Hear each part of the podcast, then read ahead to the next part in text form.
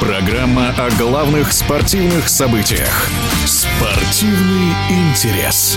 Стать первой ракеткой мира дано не каждому. Даниил Медведев смог добраться до такой теннисной вершины впервые в карьере. Комментарий заслуженного тренера России Бориса Сопкина.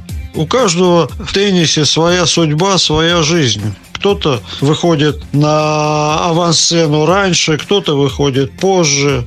Я думаю, что все эти возрастные данные это не столь важная вещь. Важно, что лишь немногим из элитных даже игроков удается стать хотя бы на одну неделю первым в мире.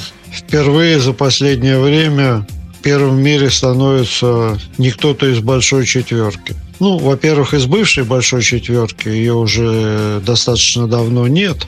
А что касается, можно ли говорить о начале новой эпохи, ну, на мой взгляд, новая эпоха началась несколько раньше. Просто необходимо было пройти времени, чтобы один из молодых ребят все-таки стал, наконец, первым в мире.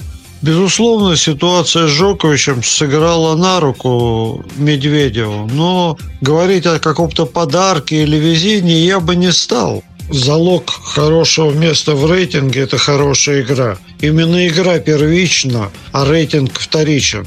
Даня вышел на определенный уровень, показывал стабильно высокие результаты, поэтому все, что случилось, на мой взгляд, закономерно.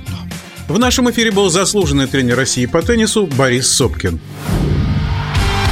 Спортивный интерес.